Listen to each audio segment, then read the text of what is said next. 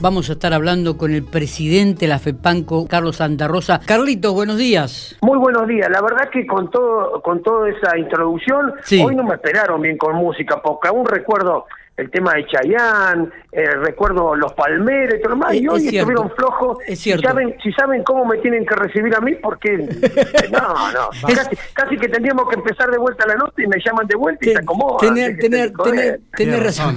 razón eh. bueno, vamos a hablar un poco de, de, lo que queríamos charlar. Bueno, arrancó un año 2021, eh, las cooperativas empiezan a acomodarse la situación económica, comienzan a regularizar la gente que tenía de deudas con las cooperativas también. Cuéntanos un poco eh, el contexto provincial dentro de, este, de esta regularización de deudas. ¿Cómo, cómo, ¿Qué lecturas es?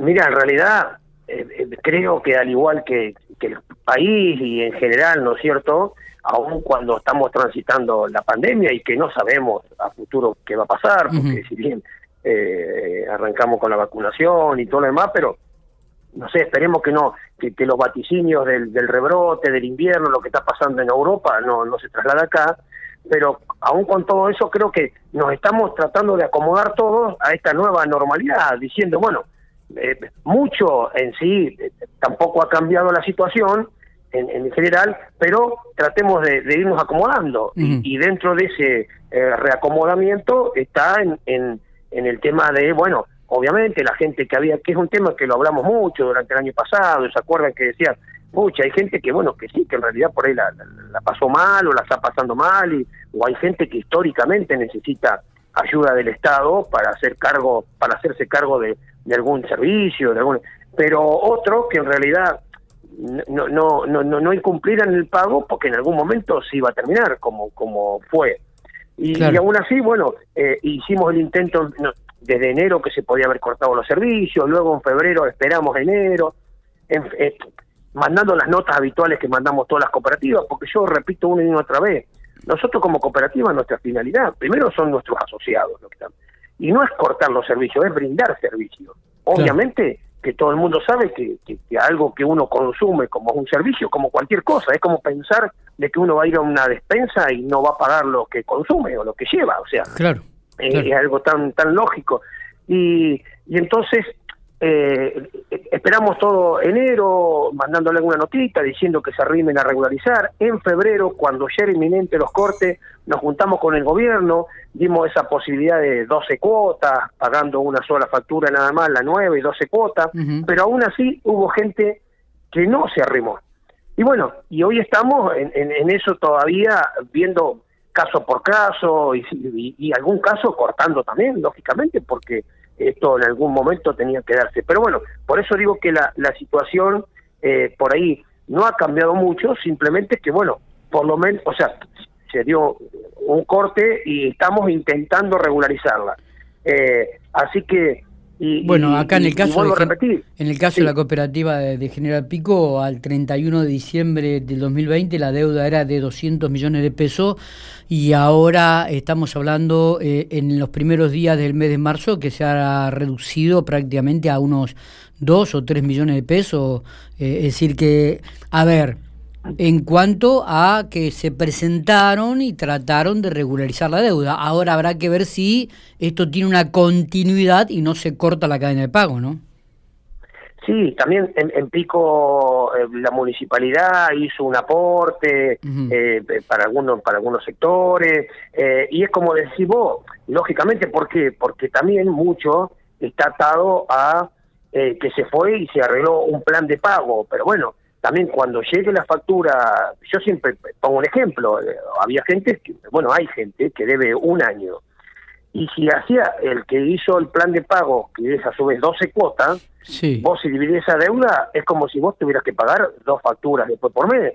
Si en realidad no podés, a veces no se puede pagar una, y yo no sé cómo va a ser para pagar dos. Eh, eh, creo que a veces se patea la pelota para adelante, digamos, pero, pero quizás después los problemas eh, siguen existiendo. Bueno, lo iremos viendo cómo lo afrontamos. Lo que creo que es importante para todos, digamos, era de que de cortar esta inercia, que era que, bueno, cualquiera podía no pagar, eh, y bueno, ir regularizando la situación. Y, esperemos, ¿no es cierto?, que bueno, que se vaya normalizando la economía, el país, todo, y, que eso ayude a estar mejor todo, ¿no es cierto? Claro. Porque nosotros no, no nos gusta, o sea, todo esta, no solo perdés tiempo cuando por ahí uno tiene que planificar, tiene que trabajar en, en pos de ir, eh, bueno, mejorando, haciendo inversiones, un montón de cosas, y, esto te lleva a perder tiempo, cosas eh, feas, digamos, porque, eh, bueno, no, no es bueno estar en una situación de tener a alguien enfrente y que uno tenga que cortar un servicio como administrador, ¿no es cierto que somos? Pero, pero, viste, esto no suma en nada. Así que ojalá que pase pronto y volvamos a, a la normalidad. Sí, va a costar, va a costar volver a la normalidad, indudablemente. Va a costar y, y, nos va a llevar tiempo, Carlos. Eh, sí, va a haber aumento de energía, esto es indudable en este 2021.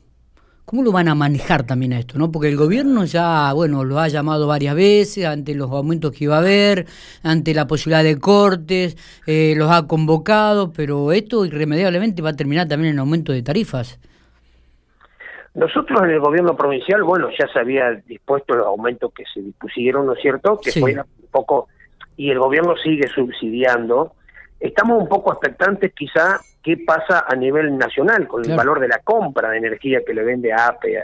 ¿Por qué? Porque eh, sobre fin de año, en principio allá por noviembre creo, era eh, había cambiado el secretario de Energía de Nación y el nuevo secretario, el uno de los primeros anuncios, había dicho que bueno, que, que, a fin de año se terminaba el congelamiento y por lo tanto algún eh, algún movimiento en cuanto a tarifas iba a haber. Luego, llegado ahí sobre fin de año, principio de este año, se tomó el gobierno nacional 90 días para rever las tarifas del mercado energético mayorista, y los 90 días se van a cumplir ahora. Claro. Días. Entonces, por ahí estamos también expectantes eh, a ver qué va a pasar con el valor de la energía en el mercado mayorista. Eh, en el resto, medianamente, en la provincia, bueno, el gobierno subsidia parte, tenemos una mesa eh, de gestión mutua entre gobierno y FEPANCO y vamos monitoreando, sin ninguna duda, de que ahora ya se están empezando en distintos gremios, bueno, a abrir las paritarias. El problema cuando vos tenés aumentos de costos, lamentablemente, porque yo ya lo, he comentado y bueno, a veces está bueno igual repetirlo, eh, nosotros no somos un ente de gobierno que recibimos una coparticipación. Nosotros prestamos, si no cobramos del servicio, no tenemos otro ingreso. Por lo tanto, cuando nos, nos aumenta un componente de ese costo, como es, por ejemplo, la paritaria, los sueldos, o, o, si fuera en este caso el, el costo de la energía mayorista que le traslada a Apple y Apple nos la traslada a nosotros y bueno, no hay forma de absorber a veces. Bueno, este otro tema que eh, quería preguntarte, el tema de las paritarias, Carlitos. ¿Cómo, cómo... Nosotros, nosotros la terminamos, nosotros cerramos, tenemos una paritaria corrida, si se quiere, con el año calendario, no, no es igual que el, que el gobierno provincial. La nuestra comienza el primero de abril y eh, termina fines de marzo, digamos. Nosotros ahora recién estamos, el mes que viene eh, recién comenzaremos a charlar con FATLIF, que es la Federación Argentina de Luz y Fuerza, entre FEPANCO FATLIF, de federación a federación, eh, y empezaremos a, bueno, a, negociar, a charlar. Eh, si hay una paritaria provincial, a veces se toma se toma un poquito como, como, referencia. hay que ver, porque bueno, es una federación con qué eh, cómo, cómo comienza la negociación, pero bueno, es, de cualquier manera es algo habitual y es algo también entendible que el trabajador a través de su representante, como son los sindicatos, bueno, anualmente tenga esta paritaria porque también hay inflación y, los, los, salarios se tienen que ir reacomodando. Eh, así que bueno, en eso estamos, vamos a ver en, en abril que cuando nos sentemos como cómo empezamos a transitar la paritaria este año. Fuiste este, propuesto junto con el achense Norberto y Cristófaro a ocupar un, sillón en el directorio de Panpetrol, Carlitos. ¿Está resuelto esto? Este, ¿Lo vas a eh, aceptar? En realidad eh, eh, fue nosotros cuando hicimos la asamblea, nosotros hace, hace unos días, habíamos hecho la asamblea de FEPANCO, donde las 29 cooperativas de las 32 asociadas tiene FEPANCO, 29 que participaron, se decidió por unanimidad eh, que iba a aceptar la federación la propuesta del gobernador de integrar, de mandar un representante titular y un representante eh, suplente al directorio de Pampetrol.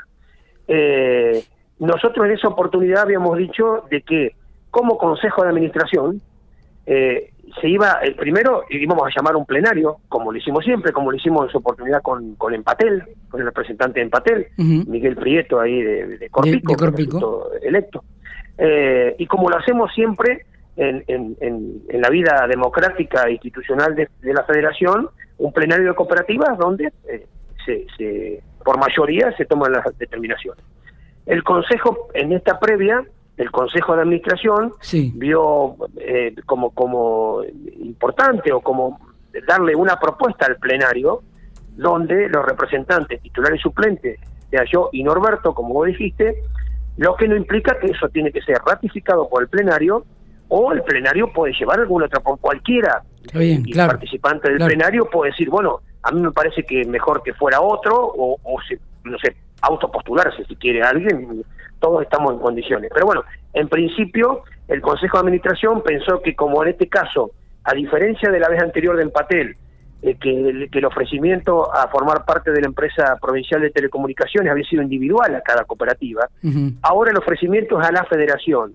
Entonces, en este caso, creía que eh, era eh, importante que en este caso, independientemente de que estoy cumpliendo la, la presidencia, ¿cierto? de que sea yo el representante. Así que bueno, eh, para mí, bueno, un desafío, sin ninguna duda, en caso de que el plenario también lo corrobore y lo, y lo, apoye, eh, sí, eh, eh, seré el representante de las cooperativas en el, directorio. Pero bueno, esta semana, el, jueves a las 18.30 de la tarde, vía Zoom, bueno, mixto, ¿no es cierto? presencial algunos en la sede de Panco y el resto vamos, vamos a decidir ese tema. Así que, bueno, veremos. Eh, Carritos, la última pregunta. Eh, haciendo una lectura general de estas 32 cooperativas que forman parte de la FEPANCO en la provincia de La Pampa, eh, ¿hay alguna en particular que está en una situación realmente difícil?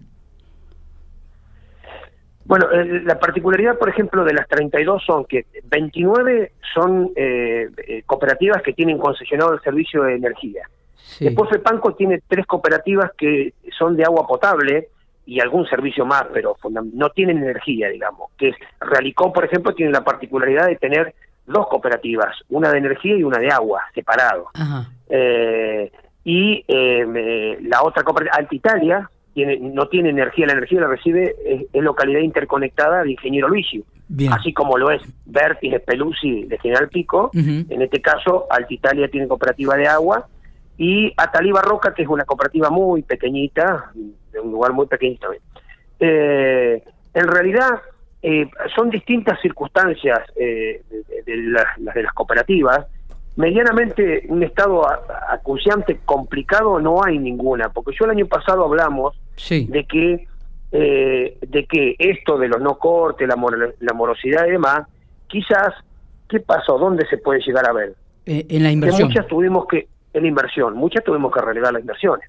O sea que en realidad, si este año estaba previsto quizás hacer un tendido de línea nueva, cambiar quizás algún transformador, eh, algún vehículo, y bueno, se tuvieron que postergar esas inversiones, entonces en cuanto al funcionamiento, uno pudo seguir funcionando, no se ve ahí. Pero bueno, lamentablemente se vieron postergadas las inversiones. Así que bueno, eh, en la realidad, pero quizás también, bueno, en la misma realidad que por ahí le, toca a cualquier persona, donde uno por ahí, bueno, no sé, tenía que pintar la casa, en la misma arreglar el auto, en la misma situación, y este año no lo pudimos hacer y no sé si lo podemos hacer que viene, Es verdad. Carrito, te agradecemos estos estos minutos, ¿eh? como siempre, ha sido muy atento. La próxima vez te vamos a recibir como corresponde. Eh, musicalmente, ¿no? Y, y cuando andes por Pico, y cuando es por cuando andes aquí por la ciudad de General Pico, te invitamos a los estudios de la radio para que vengas y, podamos hacer en vivo. Un vivo, dale, cómo no. Les agradezco el llamado como siempre y a disposición. Que tengan un buen día. Abrazo grande. Carlos Santa Rosa, presidente de la FEPANCO, hablando por Infopico Radio.